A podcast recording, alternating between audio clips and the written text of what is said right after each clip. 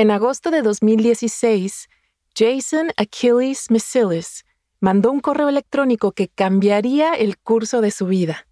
Iba dirigido a un científico de la NASA, la agencia espacial estadounidense, que estaba preparando una nueva misión a Marte.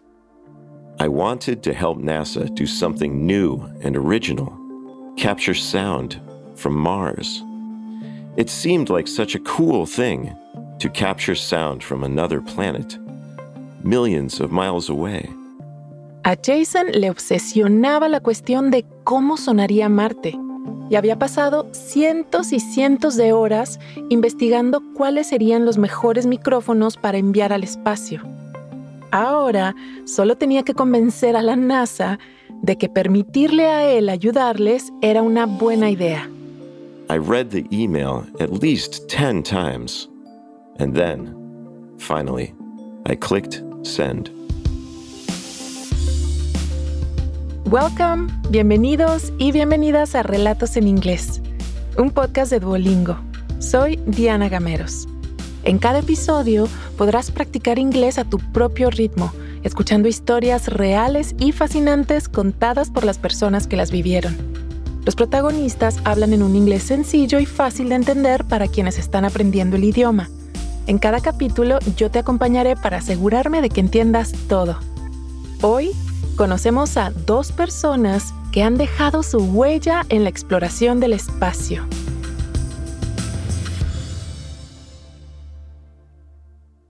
Algunas personas son muy visuales, otras perciben mucho con su olfato, pero Jason siempre ha estado obsesionado con el sonido.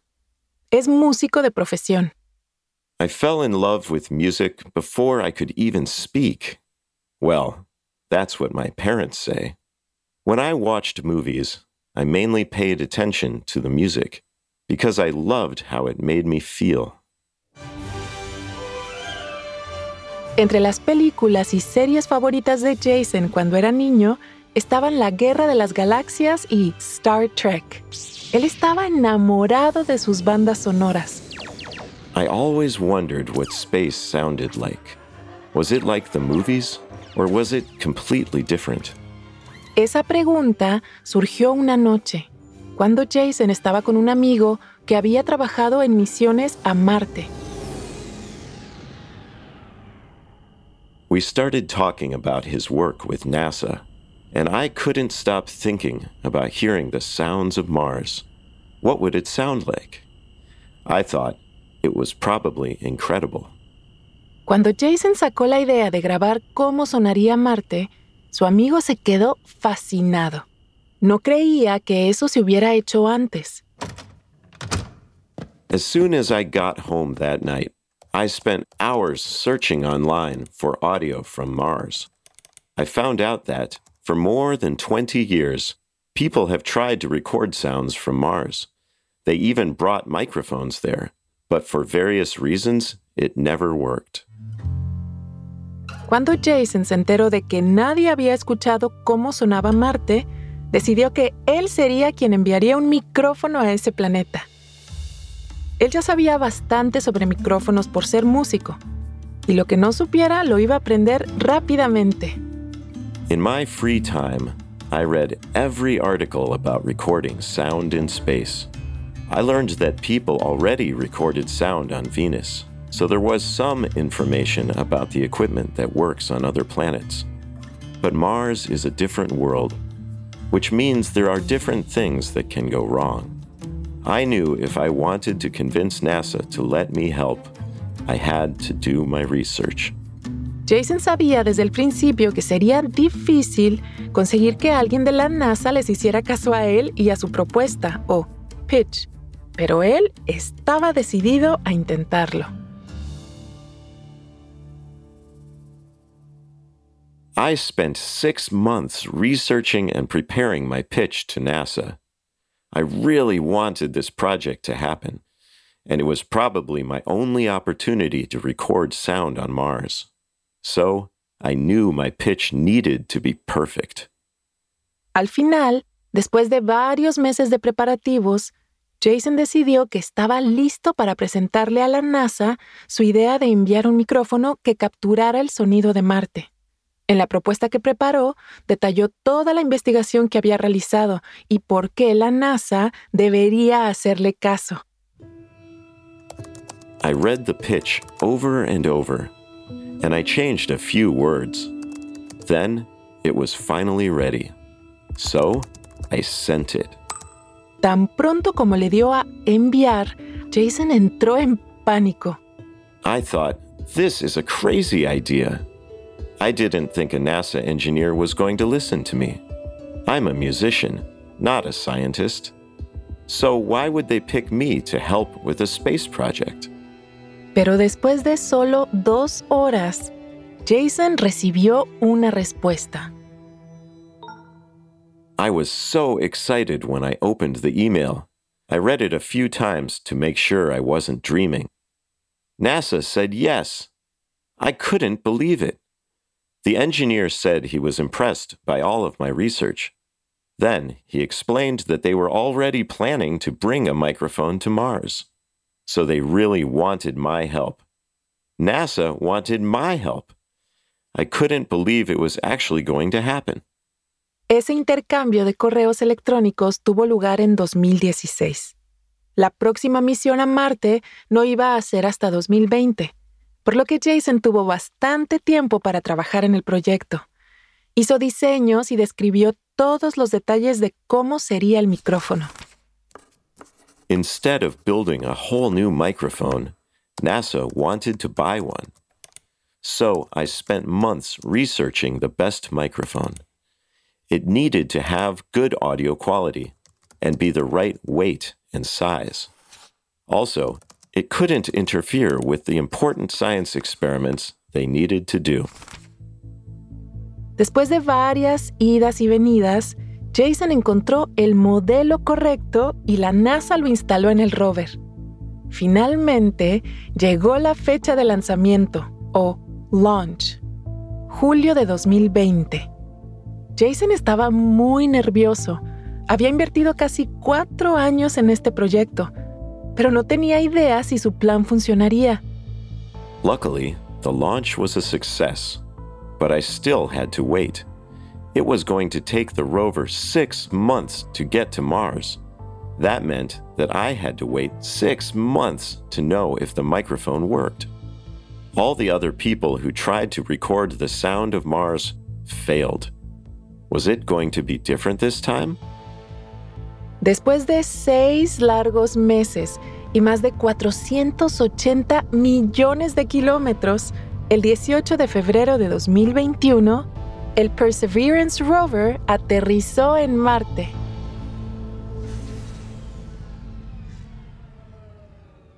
I was so excited to find out if the microphone recorded anything.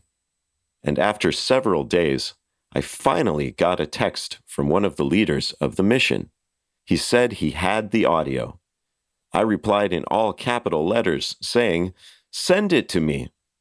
Después de años de trabajo, Jason finalmente iba a escuchar cómo sonaba Marte.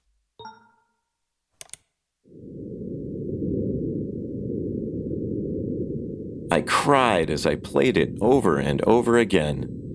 It was just the sound of wind, but it was from Mars a planet millions of miles away. It probably doesn't sound very interesting to a lot of people, but to me, it was pretty incredible.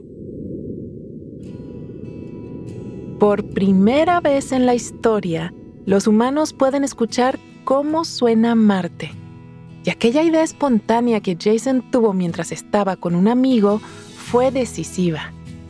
I never expected to be a part of a space mission, but it shows that if you have an idea, even if it sounds crazy, you should try to do it.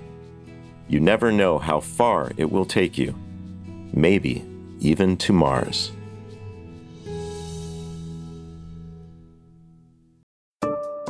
Antes de seguir con la historia, ¿te has preguntado alguna vez cuál es tu nivel real de inglés? Friend. Home. Bring in. Cheer up. El Duolingo English Test es una forma cómoda, rápida y barata de saberlo. El examen lo puedes hacer online cuando te venga mejor desde tu casa, sin tener que desplazarte a ningún sitio. Y lo mejor, ya lo aceptan miles de universidades de todo el mundo. Si quieres tomarlo y saber cuál es tu puntuación, puedes practicar de forma totalmente gratuita a través del enlace go.duolingo.com barra relatos. Otra vez, go.duolingo.com barra relatos. Ahora volvamos a nuestro episodio de hoy.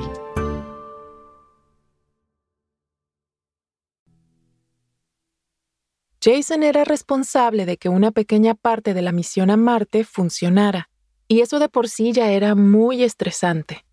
Pero Tom Jones era responsable del funcionamiento del laboratorio más caro de la historia, y en el espacio, un ala completa de la Estación Espacial Internacional. Before I got the assignment, I was an astronaut for NASA for seven years. I even went to space three times.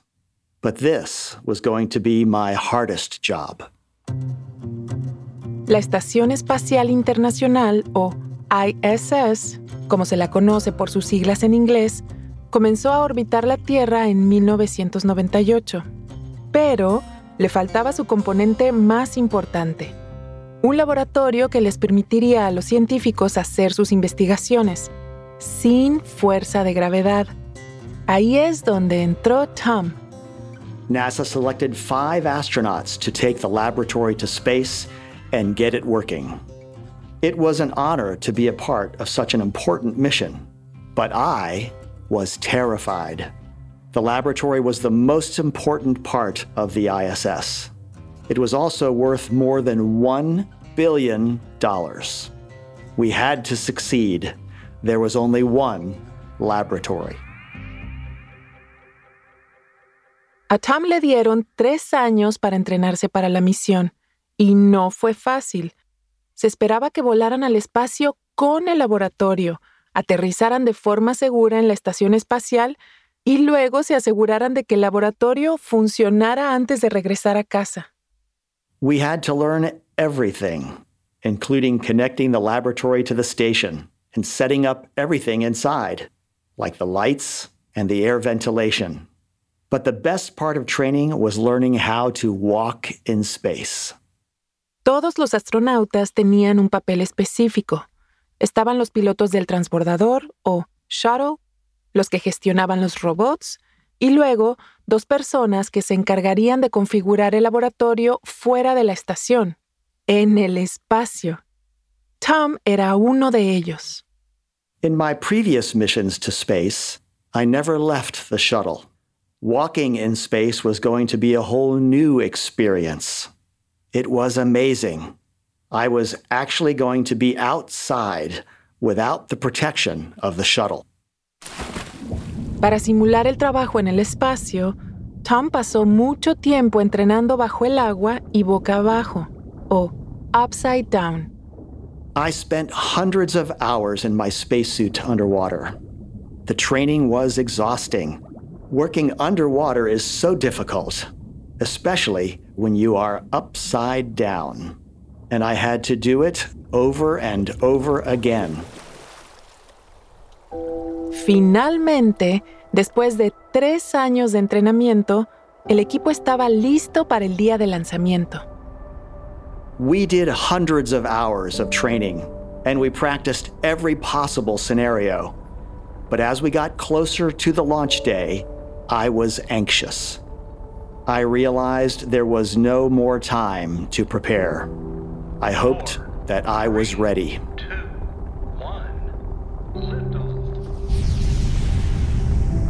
El transbordador despegó y alcanzó los 27,000 kilómetros por hora. The launch was amazing. Less than two days later, we arrived at the space station without any problems. I was calm and ready to work, but there was a lot to do and not enough hours to do it.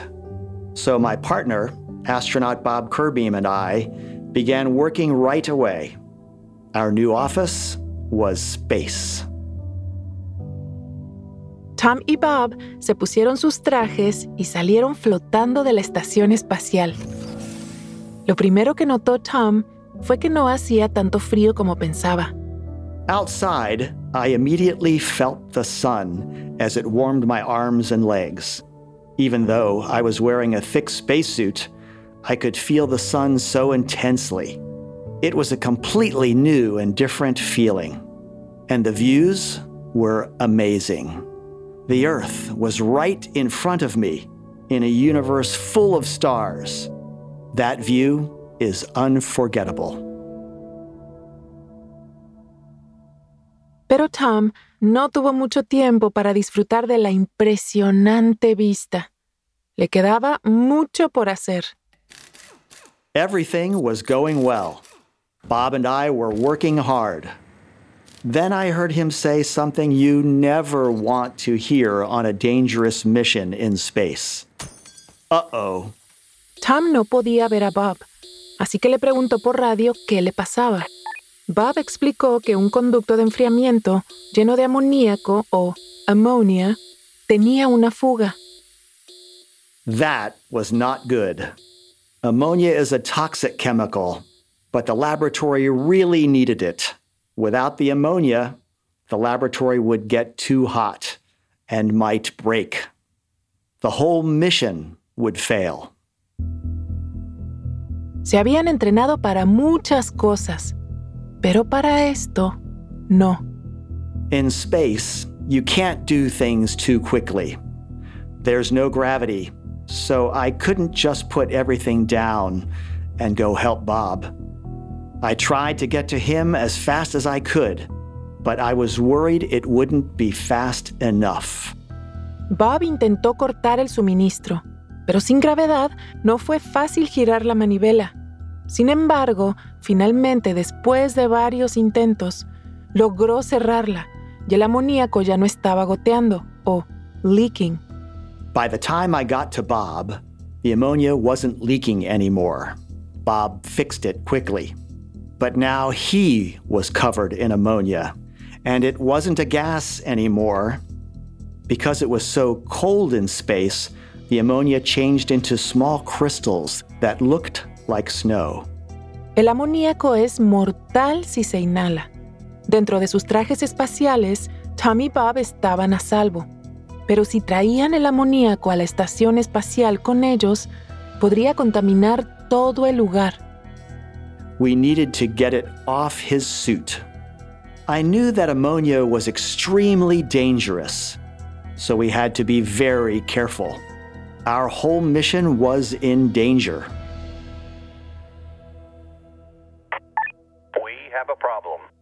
Tom y Bob llamaron por radio al interior de la estación espacial, y las órdenes que recibieron era que debían usar un cepillo de su caja de herramientas para quitar la mayor cantidad posible de amoníaco cristalizado. Y después de eso, Tom y Bob deberían tratar de evaporar el resto del amoníaco con el sol. In space, the sun is really powerful. The crew told Bob to float in the sunlight so that the rest of the ammonia would evaporate. La mayoría de los astronautas nunca tienen la oportunidad de pasar tiempo en el espacio. Se considera un verdadero privilegio. Pero para Tom, esos 45 minutos fueron una tortura. Solo podía pensar en que si había perdido mucho amoníaco en la fuga, el laboratorio no funcionaría, lo que significaba que toda la misión habría sido en vano. After the ammonia evaporated, we finished the rest of our work and prepared to go back inside the space shuttle. But we weren't sure that all the toxic gas was gone. If we brought any ammonia inside, it might hurt the other crew members.